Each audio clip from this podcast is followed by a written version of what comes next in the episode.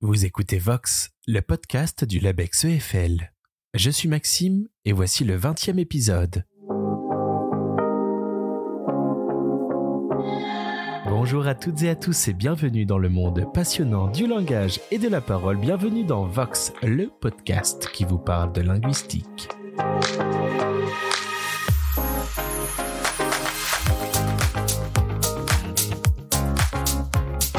C'est le deuxième livre le plus traduit au monde.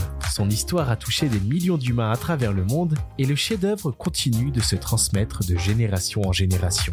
Cette œuvre, c'est Le Petit Prince. Le livre écrit par Antoine de Saint-Exupéry est paru en 1943. Quel rapport avec la linguistique, me direz-vous? Eh bien, au-delà de l'enchantement des mots ou du langage propre à l'œuvre de l'aviateur français, il s'avère que ce livre est aussi un formidable support de transmission linguistique. Qu'il s'agisse de donner de la visibilité à des langues peu pratiquées, de sanctifier des langues en danger, ou de bâtir des ponts avec des locuteurs donnés, Le Petit Prince peut aussi être une formidable histoire à raconter en dehors des seules pages du récit. C'est cette histoire des traductions du Petit Prince que je vous invite à découvrir aujourd'hui. Le Petit Prince, un monde de traduction, c'est le programme de Vox, épisode 20.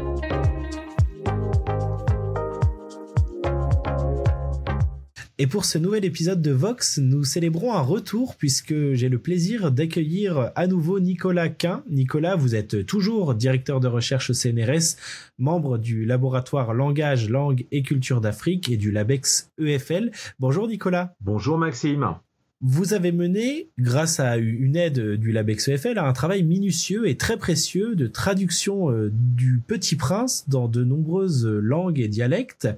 Première question toute simple, pourquoi avoir choisi le Petit Prince comme livre à traduire dans toutes ces langues?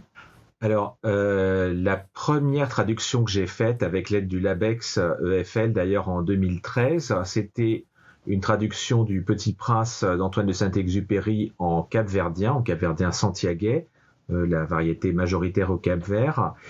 Et euh, bon, à l'époque, je me rappelle, j'ai choisi Le Petit Prince parce que c'est une œuvre emblématique euh, de la littérature francophone. Et je m'étais dit que ça serait une sorte de défi de montrer qu'on pouvait, avec un, collaborateur capverdien, l'adapter dans une version la plus idiomatique possible en capverdien. Alors quand j'ai, alors voilà, au début, j'avais vraiment fait ça de façon ponctuelle. J'ai pas pensé qu'il y aurait d'autres petits princes euh, derrière. Et alors, c'est là où j'ai découvert qu'en fait, euh, le petit prince joue un rôle spécial hein, dans l'univers de la traduction, puisqu'en fait, c'est l'œuvre la plus traduite au monde après la Bible. Alors, au moment où on parle, on doit être environ à 560 traductions différentes publiées. C'est énorme. Et euh, déjà au moment où on a sorti Le Petit Prince en Cap-Verdien en 2013, il y avait euh, peut-être 250 ou 300 traductions, ça augmente très vite. Et donc en fait, euh, je me suis rendu compte qu'il y avait une communauté de collectionneurs du Petit Prince dans le monde et que quelle que soit la langue de traduction, il y avait des gens que ça intéressait. Alors ça, c'est quelque chose qui n'arrive pas avec beaucoup d'autres œuvres qu'on pourrait traduire. Voilà, il y, a, des collectionneurs des traductions du Petit Prince. Alors il y en a pas des milliers, mais il y en a peut-être une centaine ou quelque chose comme ça. C'est de cet ordre-là. Donc ça fait que dès qu'une nouvelle traduction sort, des gens vont l'acquérir pour le plaisir d'avoir une nouvelle langue sous cette forme. Alors ça, c'est un, une des choses qui a fait que après je me suis dit qu'on pouvait en faire d'autres. Alors après, il y a la structure du texte elle-même, qui c'est pas un hasard si le Petit Prince a été si traduit, et euh, en particulier s'il a été euh, déjà étudié par beaucoup de linguistes euh, dans ses formes traduites, bien avant que je m'y intéresse moi-même. Alors c'est parce que c'est un texte qui fait une centaine de pages, donc une centaine de pages c'est assez long pour qu'on voit beaucoup de phénomènes différents linguistiques, hein, pour qu'on voit apparaître des formes verbales, des constructions euh, hypothétiques, euh, et, etc. Ah, donc il y, a des tas de situations linguistiques qui apparaissent dans le Petit Prince, et le texte est assez long pour que ça donne quand même une assez bonne idée d'une langue qu'on connaît pas ou peu. grâce à la traduction. Ça, c'est une des raisons qui, m'a poussé à répéter l'expérience. il y a donc la communauté de collectionneurs, l'intérêt linguistique, Et puis après aussi, il y a quelque chose d'important, c'est l'adhésion des locuteurs. Donc euh, j'ai construit, j'ai conduit maintenant des projets de traduction du Petit Prince avec de très nombreuses personnes, plusieurs dizaines, et la plupart du temps, les gens adhèrent. Donc ils commencent à traduire un chapitre ou deux, ça les amuse et ils ont envie d'arriver au bout. Et ça, ça serait à l'évidence pas le cas avec beaucoup d'autres œuvres. Le, texte plaît. Hein. Encore quelque chose d'important, c'est que ce texte est, alors euh, je, les littéraires euh, ne diraient sûrement pas la même chose que moi, mais d'un point de vue, disons, grammatical, le texte est assez simple. Hein. Il y, a, des passages qui sont dans une langue assez littéraire, mais il y a aussi beaucoup de dialogues hein, où les personnages euh, échangent euh, qu'est-ce que tu es, qui tu es, qu'est-ce que tu veux, dans une langue assez simple. Et donc, ces dialogues peuvent être très facilement adaptés dans n'importe quelle langue, y compris à tradition orale, qui n'a pas une tradition littéraire. Donc ça aussi, c'est un des attraits de l'œuvre que euh, n'auraient pas forcément euh, d'autres euh, productions littéraires, en particulier caractérisées par une langue beaucoup plus propre à l'écrit. Petit exercice de mémoire, est-ce que vous pouvez nous citer comme ça de tête toutes les versions du Petit Prince que vous avez traduit ou contribué à traduire? Alors je pourrais, mais ça commencerait à être long. Donc euh, là, en ce moment, j'ai été impliqué dans une trentaine hein, de projets de traduction différents, un peu plus de 30. Donc les principaux, c'est euh, quatre euh, projets dans des langues parlées en Afrique subsaharienne, deux créoles afro-portugais, le cap-verdien et le créole casamançais du sud du Sénégal, deux langues Niger-Congo, le Koalib, parlé au centre du Soudan, et euh, le Wolof, euh, une langue, euh, la, principale langue parlée au Sénégal et qui est aussi pratiquée en Mauritanie et en Gambie. Et ça, c'est donc en Afrique subsaharienne. Par ailleurs, j'ai été impliqué dans de très nombreuses traductions du Petit Prince dans des parlers du croissant, donc de l'extrême nord de la zone occitane à la limite avec les langues d'Oil et le franco-provençal. Et euh, là, en fait, euh, on s'est aperçu que le Petit Prince était vraiment un outil hein, qui permettait d'accéder aux variétés locales et que alors, les locuteurs quand ils avaient plus trop l'habitude de pratiquer leur langue, parce que de nos jours le français tend à effacer complètement les parlers du croissant. Donc les gens qui avaient parlé une variété du croissant quand ils étaient petits euh, se sentaient justement plus à l'aise en fait pour la restituer dans le cadre de la traduction. Et euh, ça a fait qu'en fait, on a utilisé le Petit Prince finalement comme outil de documentation. Et là, on en est arrivé euh, au nombre assez vertigineux de 27 euh, traductions distinctes du Petit Prince dans des parlers du croissant, dont 25 sont publiées ou sous presse au moment où je vous parle, et deux restent à sortir. Donc le croissant, ça va de la Charente à l'ouest à l'Allier, au sud de l'Allier à l'est, et ça, ça ourle le nord du Massif central. Donc là, on a 27 traductions différentes et on a encore deux traductions dans des variétés occitanes non croissantines. Donc euh, une publiée dans euh, une variété du sud du Tarn, celle de Cuc-les-Vielmur, et une autre dans une variété euh, du nord du Limousin, mais pas du Croissant, à l'Éther, hein, donc à côté de Confolant. Donc euh, voilà, je n'ai pas compté exactement, mais ça fait plus de 30 hein, traductions différentes. Et pour parler un petit peu euh, détails techniques, euh, comment vous avez concrètement procédé pour chaque traduction, traduction? Est-ce que vous avez travaillé seul, en équipe? Est-ce que comment vous vous êtes assuré de la précision de votre traduction, par exemple? Alors de toute façon, euh, bien sûr, je ne peux pas parler euh, parfaitement 30 euh, variétés linguistiques différentes, donc je travaille toujours avec des locuteurs natifs de chaque variété. Alors pour les langues d'Afrique subsaharienne, je me suis souvent moi-même, enfin, c'est des langues, alors sauf le Wolof, le Wolof, en fait, j'ai été chef de projet, mais ce n'est pas moi qui ai fait la traduction, c'est euh, Eladji Dieye, un collègue euh, sénégalais, et Maximilien Guérin, un collègue français, donc ils se sont mis à deux, l'un étant, enfin les deux étant wolofisants, l'un locuteur natif du Wolof, l'autre locuteur natif du français, et ils ont euh, travaillé sur le texte à deux et ils ont élaboré cette traduction Wolof. Pour les autres traductions en langue africaine, je parle moi-même assez couramment euh, les langues euh, de destination de la traduction et j'ai travaillé dans la langue avec des locuteurs natifs. Hein. Et pour les parler du croissant, alors on a procédé de façon un petit peu différente. Euh, parce que sinon, en fait, euh, voilà, j'aurais matériellement pas pu. Hein. donc, en fait, les traducteurs, enfin les locuteurs de chaque variété du croissant ont eux-mêmes préparé la traduction en amont. Donc, ils ont fait un premier jet euh, intégral, et ensuite, je suis passé et j'ai passé ça environ en, moyenne 5 jours avec chacun. donc 27 fois, ça fait quand même un certain nombre de jours. Et pendant ces jours, en fait, on a repris entièrement le texte pour vérifier, alors que l'orthographe qu'ils avaient choisi, on a respecté les choix orthographiques des, locuteurs, et pour vérifier que l'orthographe qu'ils avaient choisi était bien en adéquation avec la manière dont ils prononçaient euh, leur variété, que aussi il y avait une cohérence morphologique, que par exemple l'imparfait de l'indicatif c'était bien le même d'un bout à l'autre. Ça pouvait d'ailleurs être aussi des formes différentes, mais en tout cas que ces formes faisait bien partie du répertoire du locuteur qui n'avait pas trop d'interférences avec le français, avec des parlers voisins.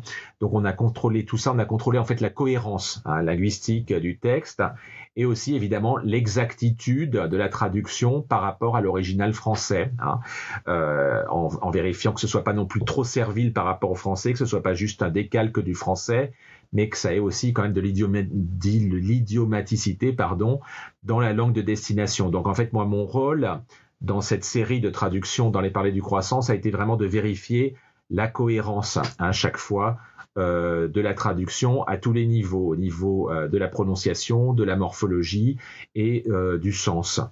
Et puis, ben, pour les variétés d'occitan, ça a été à peu près la même façon de procéder hein, que pour les variétés du croissant, c'est-à-dire qu'en fait, la traduction avait été préparée en amont et moi, je suis arrivé finalement et j'ai contrôlé. Hein.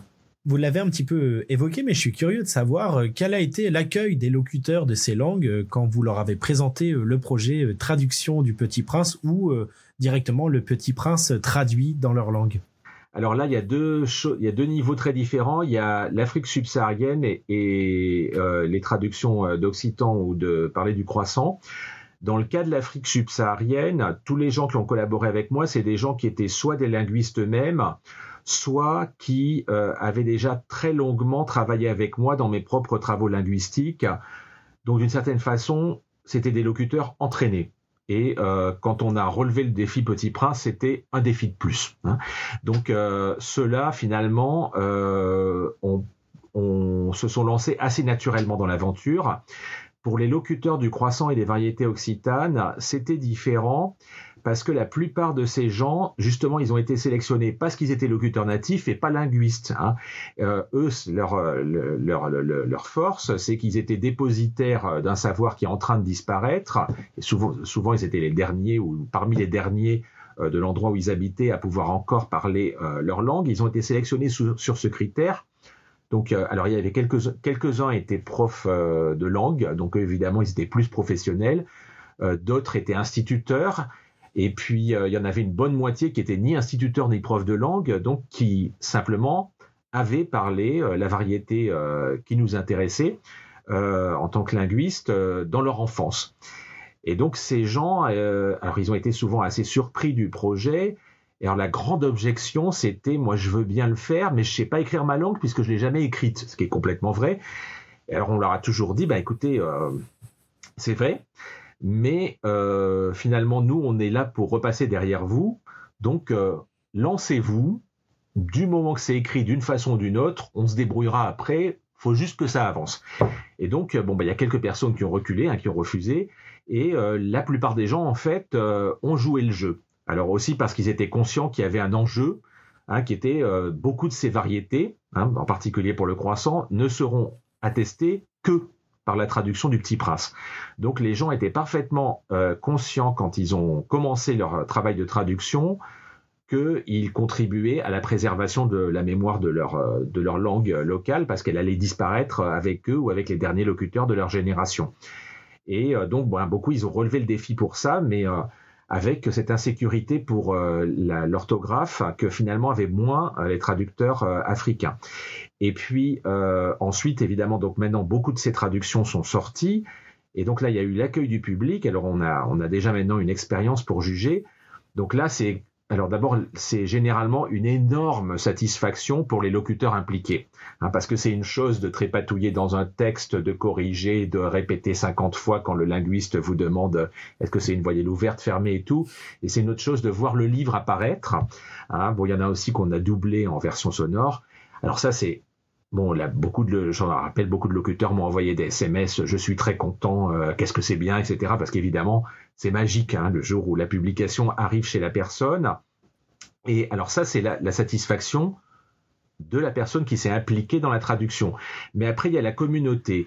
Et alors là, on a eu aussi euh, pas mal de bonnes surprises. Alors pour commencer par le Cap Verdien, qui a été le premier historiquement, bah, l'édition, euh, la première édition en capverdien, elle a été tout simplement épuisée en deux ou trois ans, ce qui a surpris l'éditeur. Hein. il n'était pas habitué pour des langues de, de, faible diffusion à écouler son stock dans un si bref délai. Donc, à l'évidence, il y a eu une réponse du public et pas seulement des collectionneurs.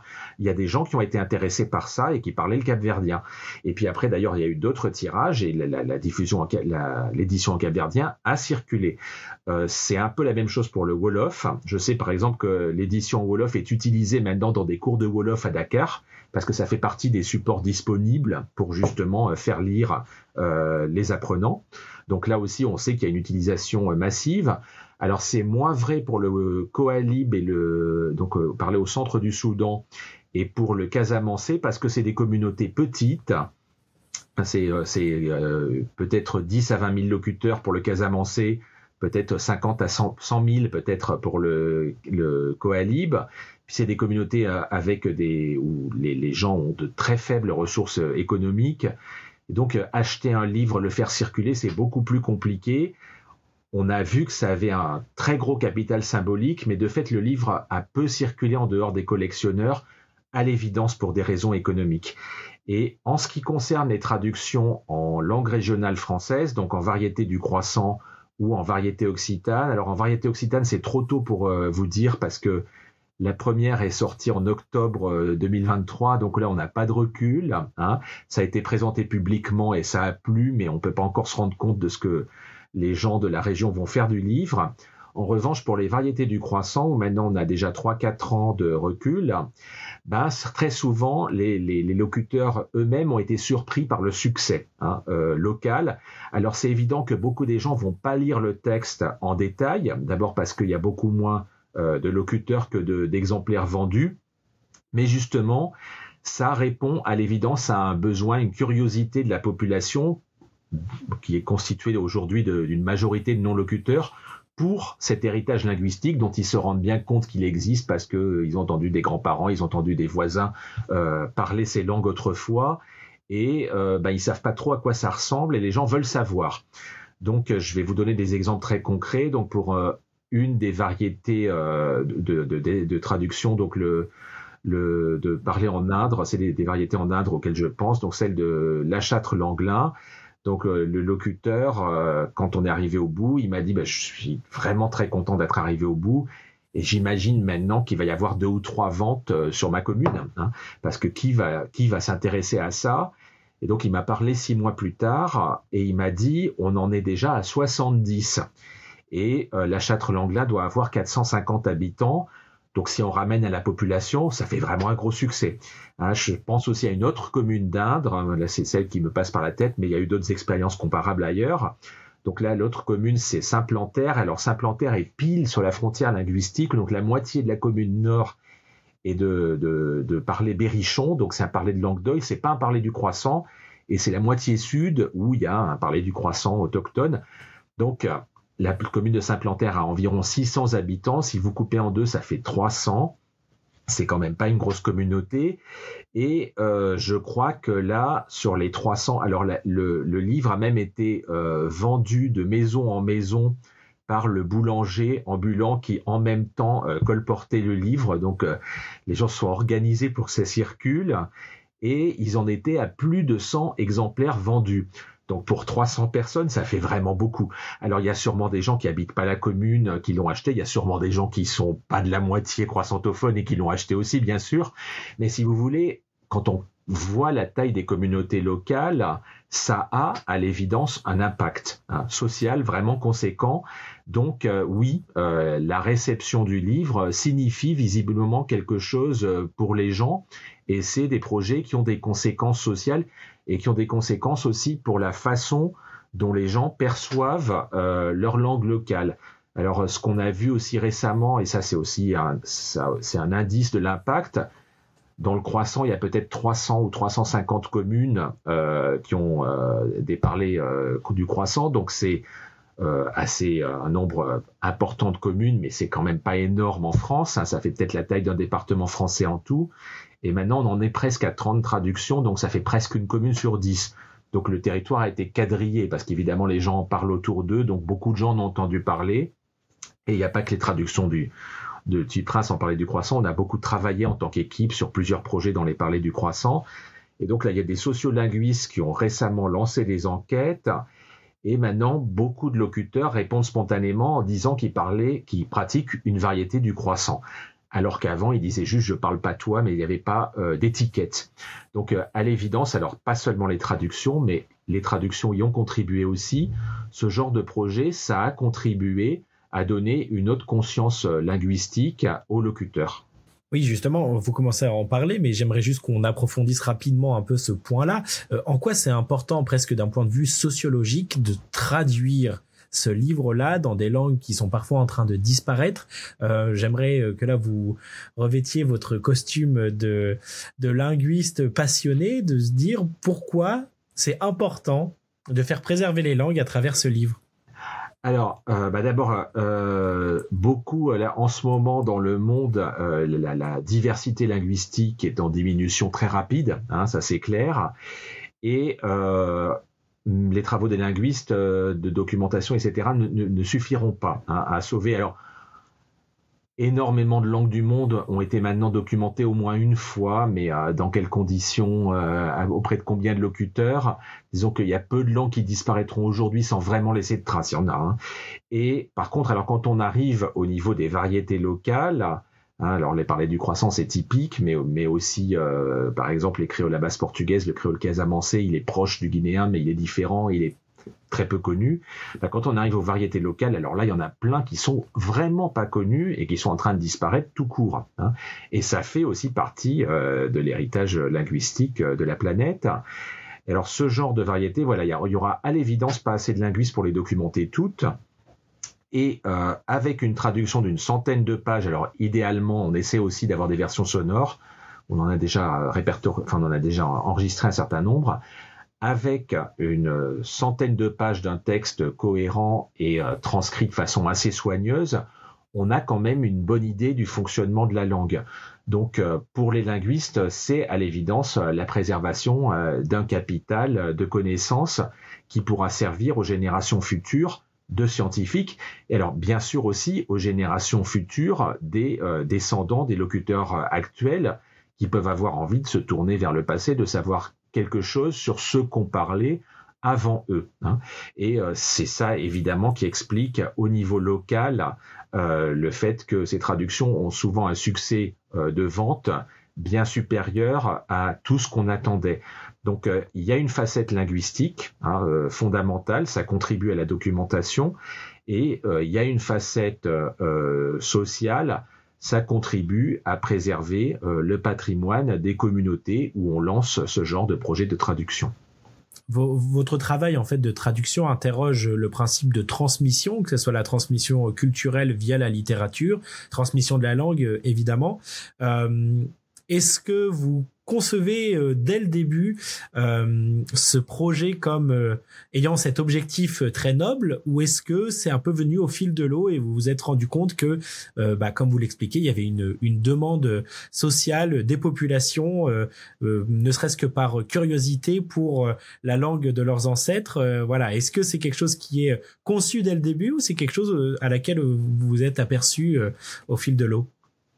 Non, alors c'était pas conçu dès le début. Effectivement, au début, ça a été vraiment ponctuel et ça a été un défi à relever pour le capverdien, qui est une de mes principales langues de spécialité.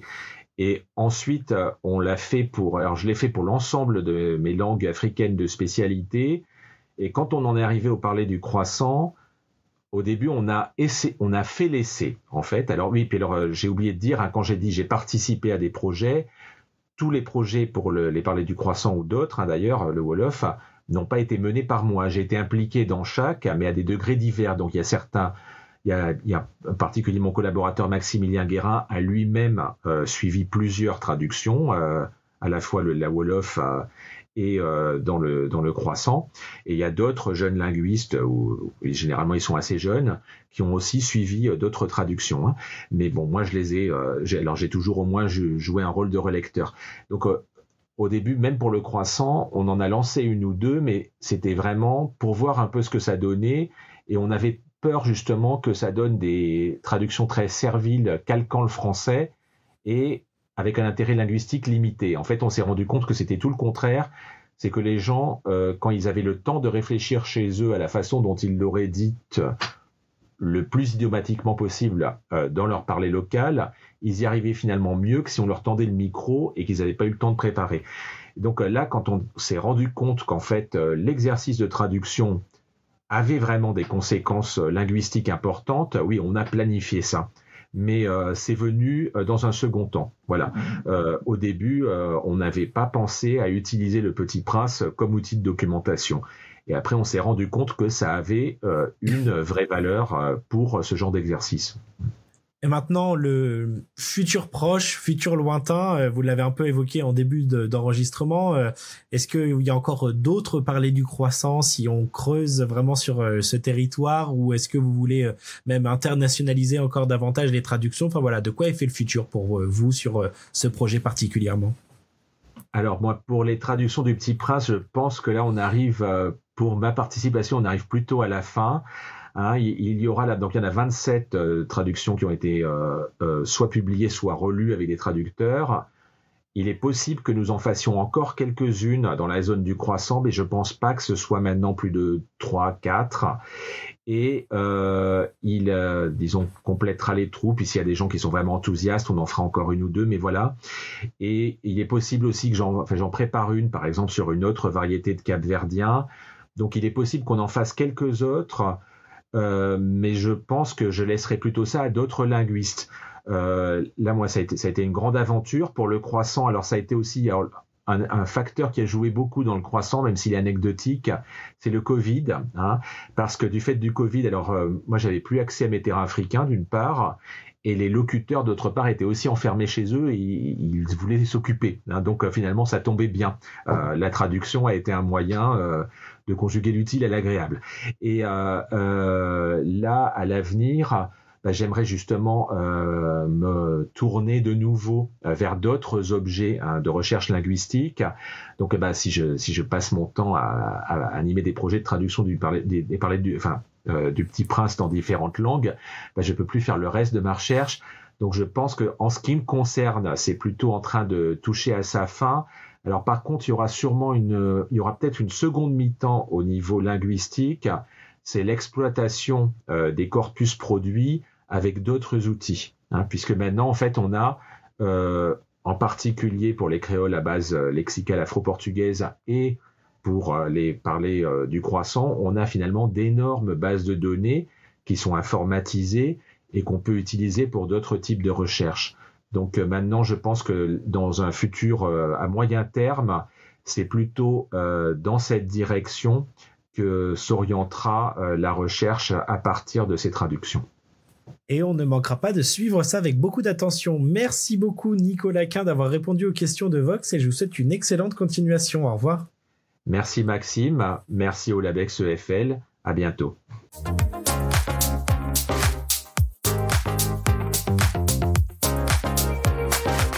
Magique, enchanteur ou mélancolique, Le Petit Prince est un livre qui nous touche tous individuellement à des degrés divers. Mais au-delà du récit, le chef-d'œuvre de la littérature peut aussi se révéler un levier formidable pour transmettre la magie de la linguistique à des populations variées. C'est ce travail que s'est appliqué à faire Nicolas Quint et que j'espère avoir pu vous permettre de découvrir aujourd'hui. Si vous avez aimé cet épisode, n'oubliez pas de nous noter sur votre plateforme d'écoute de podcast préférée. Chaque soutien est grandement apprécié. Merci et à bientôt.